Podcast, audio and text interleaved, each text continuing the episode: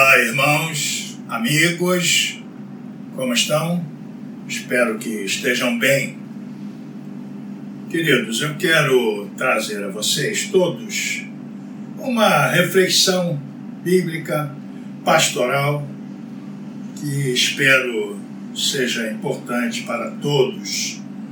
E deve ser mesmo, porque ela brota da Bíblia Sagrada, da Palavra de Deus. Isso sempre nos envolve e nos sensibiliza. O texto que trago à consideração de todos é a palavra do apóstolo Paulo, quando escreveu pela segunda vez à igreja de Corinto, lá no capítulo 4 dessa epístola, dos versículos de 6 a 9. Segunda carta de Paulo aos Coríntios, capítulo 4, versos de 6 a 9. Espero que todos tenham encontrado o texto para que possam acompanhar a leitura que passo a fazer. Diz assim: Porque Deus que disse: das trevas resplandecerá a luz, ele mesmo resplandeceu em nosso coração, para a iluminação do conhecimento da glória de Deus na face de Cristo. Temos, porém, este tesouro em vasos de barro, para que a excelência do poder seja de Deus e não de nós em tudo somos atribulados, porém não angustiados, perplexos, porém não desanimados, perseguidos, porém não desamparados, abatidos, porém não destruídos. Vejam só, a palavra do apóstolo Paulo é de quem fala com experiência um homem que experimentou adversidades grandes em seu ministério, enfrentou perseguição, enfrentou atribulações, enfim, um homem que trazia em si as marcas de sofrimentos, as marcas da adversidade. Por isso, ele fala com toda a autoridade e se consola nesta realidade que acabamos de ler e que eu repito. Diz assim o apóstolo: Porque Deus que disse: Das trevas resplandecerá a luz, Ele mesmo resplandeceu em nosso coração para a iluminação do conhecimento da glória de Deus na face de Cristo. Mas, vejam bem, na sequência, temos, porém, este tesouro, o tesouro desta verdade maravilhosa, em vasos de barro, que somos nós mesmos, vasos que se quebram. Guardamos este tesouro, esta verdade que Deus resplandece em nosso coração em vasos frágeis que somos nós, para que a excelência do poder seja de Deus e não de nós, para que não percamos a dimensão exata do que somos e do que Deus é. E aí ele prossegue: em tudo somos atribulados. Em tudo somos é, atingidos por situações que nos incomodam bastante. Porque a tribulação é algo que, sinceramente, nos desanima muito. É algo que nos fere, que nos enegrece e a tribulação traz para o nosso coração trevas perigosas, porque ela, a tribulação vai tirando de nós a clareza das coisas. porque ela vai tomando conta do nosso coração como se fossem trevas que escurecem o entendimento. E é por isso que ele diz: porque Deus resplandeceu em nosso coração, é que somos atribulados, porém não angustiados. Por quê? Porque as trevas se desfazem na ação do poder de Deus em nós, que somos vasos de barro. Mas é o poder de Deus que age, porque é dele o poder. E na treva, na escuridão que a tribulação promove em nosso coração, brilha o poder de Deus que nos alivia, porque somos atribulados, porém não angustiados, que é uma coisa terrível. A angústia é algo que desequilibra, que deforma, aquela, aquele aperto no peito, aquela, aquele nó na garganta, aquela sensação que algo vai terminar muito mal. Mas o poder de Deus em nós é algo que acaba com a escuridão, porque ele faz resplandecer o seu conhecimento, a glória da sua grandeza na face de Cristo. Por isso, somos atribulados, sim, porém, não angustiados. Somos perplexos. Perplexos são aqueles que são atingidos por algo que espanta, que tonteia. O perplexo é o atônito, é o confuso, que não sabe o que faz, é indeciso. E esta é a realidade que muitos vivem, atingidos por situações que surpreendem e confundem. E essa gente perplexa é gente que não sabe por onde vai, porque é surpreendida.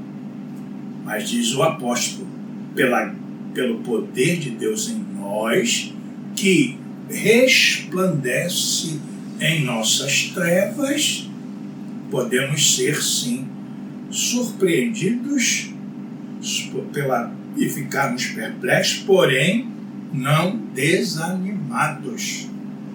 Ah, as surpresas chegam, as situações nos pegam de surpresa, nos deixam atônitos, confusos, e aí nosso coração vai se escurecendo.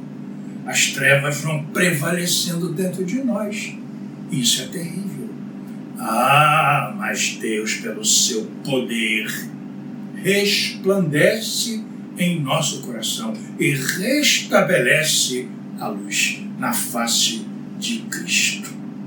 Ah, e nós somos de perplexos, passamos a gente animada a gente que sabe onde está, o que acontece em torno e sabe o que fazer.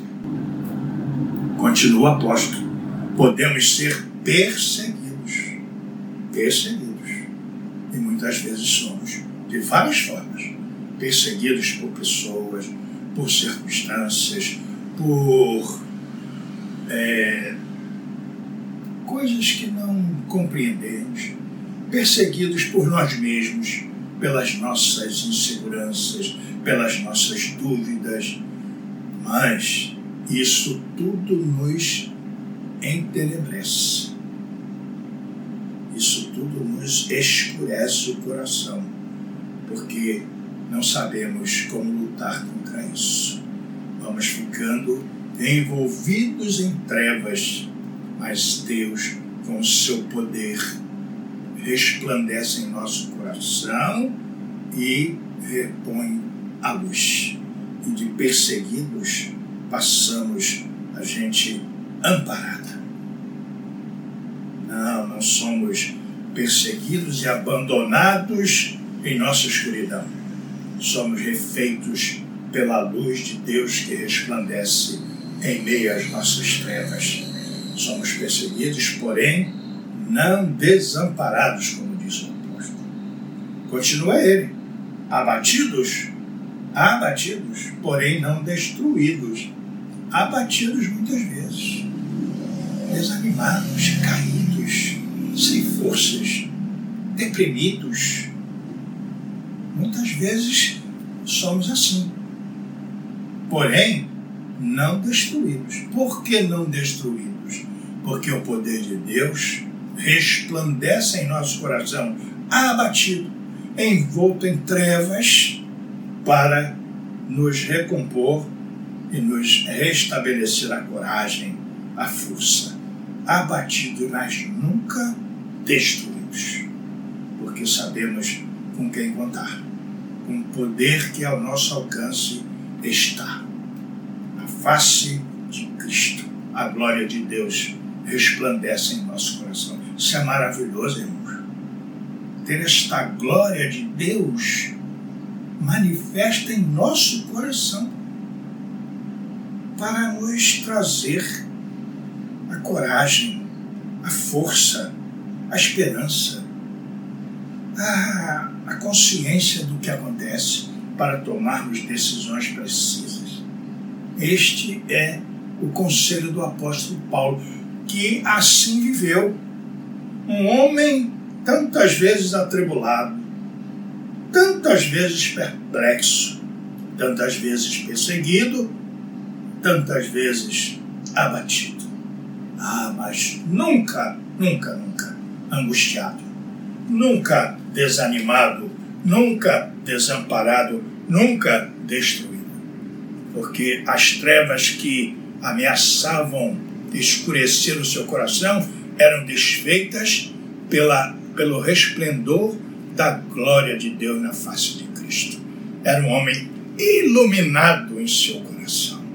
Por isso cumpriu o seu ministério cabalmente e tem autoridade para nos ensinar, para nos incentivar. Irmãos, a glória de Deus resplandece em nosso coração para iluminar o nosso conhecimento da, dessa glória na face de Cristo.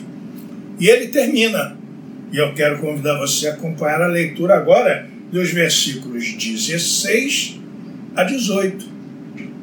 Agora, no mesmo capítulo 4 da segunda carta aos Coríntios. Lemos primeiro os versículos de 6 a 9, agora completamos com a leitura dos versículos de 16 a 18. Presta em mim muita atenção, irmão. Por isso, diz o apóstolo, não desanimamos. Pelo contrário, mesmo que o nosso homem exterior se corrompa, contudo, o nosso homem interior se renova de dia em dia. Porque a nossa leve e momentânea tribulação produz para nós eterno peso de glória acima de toda comparação. Não atentando nós nas coisas que se veem, mas nas que se não veem.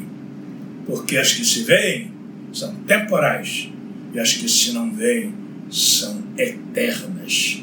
Olha que texto maravilhoso que eu quero deixar para você nesta hora. E neste tempo de tantas trevas que envolvem tanta gente, nesse tempo de pandemia que assusta, que inquieta, que deprime, que estressa, mas você não pode olhar e atentar para isto que se vê. Não, porque isso é temporal, isso vai passar o tempo vai acabar com isso, pela graça e misericórdia de Deus. Mas preste atenção e atente para as coisas que se não veem, porque estas são eternas. E é disso que Paulo está falando, desse poder de Deus que se que resplandece em nosso coração e desfaz as trevas e eleva-nos a na face de Cristo a uma vida vitoriosa. Assim, Você está atribulado, mas não pode estar angustiado. Está perplexo, atônito, confuso. Não desanime. Você é perseguido de alguma forma? Saiba que você não está desamparado, está abatido, jamais destruído, porque a nossa leve e momentânea tribulação, leve e momentânea, produz para nós eterno peso de glória acima de toda comparação. Coisa maravilhosa. Não, eu não quero atentar. Atentar é deter-se na observação, é fixar-se em algo que se vê. Eu não quero me atentar para isto. Embora eu não possa desconhecer o que está acontecendo. Não, eu quero focar toda a minha atenção em algo que não se vê, porque o que não se vê é eterno. E o que não se vê é aquilo que só a fé alcança, que só o coração crente distingue e percebe a glória de Deus em nós, dando-nos a beleza do entendimento da face de Cristo. Viva com isto, seja feliz, vença esse tempo, esse tempo que é momentâneo, é passageiro. Haste chegar a hora de nos libertarmos de tudo isso. Viva todo esse tempo focando, atentando para aquilo que é eterno, que é o poder de Deus que desfaz as trevas em nós, que faz resplandecer a luz e nos faz entender a glória do Senhor na face de Cristo. Na face de Cristo. Se eu atento para a face de Cristo, eu atento para a luz, para a vida, para a eternidade. Esse é o conselho do apóstolo. Essa é a exortação de quem sabe do que fala. Essa é, esse é o incentivo de um homem de tanta fé, que venceu todas as adversidades, com esta certeza, com esta visão, com esta percepção de que dentro dele a glória de Deus se manifesta e desfaz todas as trevas. Deus abençoe você nesse tempo. Que Deus faça com que a sua realidade doída como é de tanta gente, se compense e se desfaça nesta esperança maravilhosa de que Deus está presente, iluminando o seu coração, desfazendo as trevas. Creia nisto, tenha fé e que Deus abençoe você. Amém. Quero orar com você. Agora, Senhor, queremos bendizer-te pela palavra que trouxeste à nossa alma e ao nosso coração, pela instrumentalidade do teu servo no passado, que soube viver a vida com todas as suas adversidades, mas sobrepondo-se a todas as adversidades na consciência nítida do teu poder no coração dele. Poder que desfaz as trevas, que repõe a luz e clareia a existência. Bendizemos-te pela mensagem que nos permitiste ouvir e trazer. Guarda tu mesmo em nosso coração, aprofunda em nossa alma, em nome de Jesus.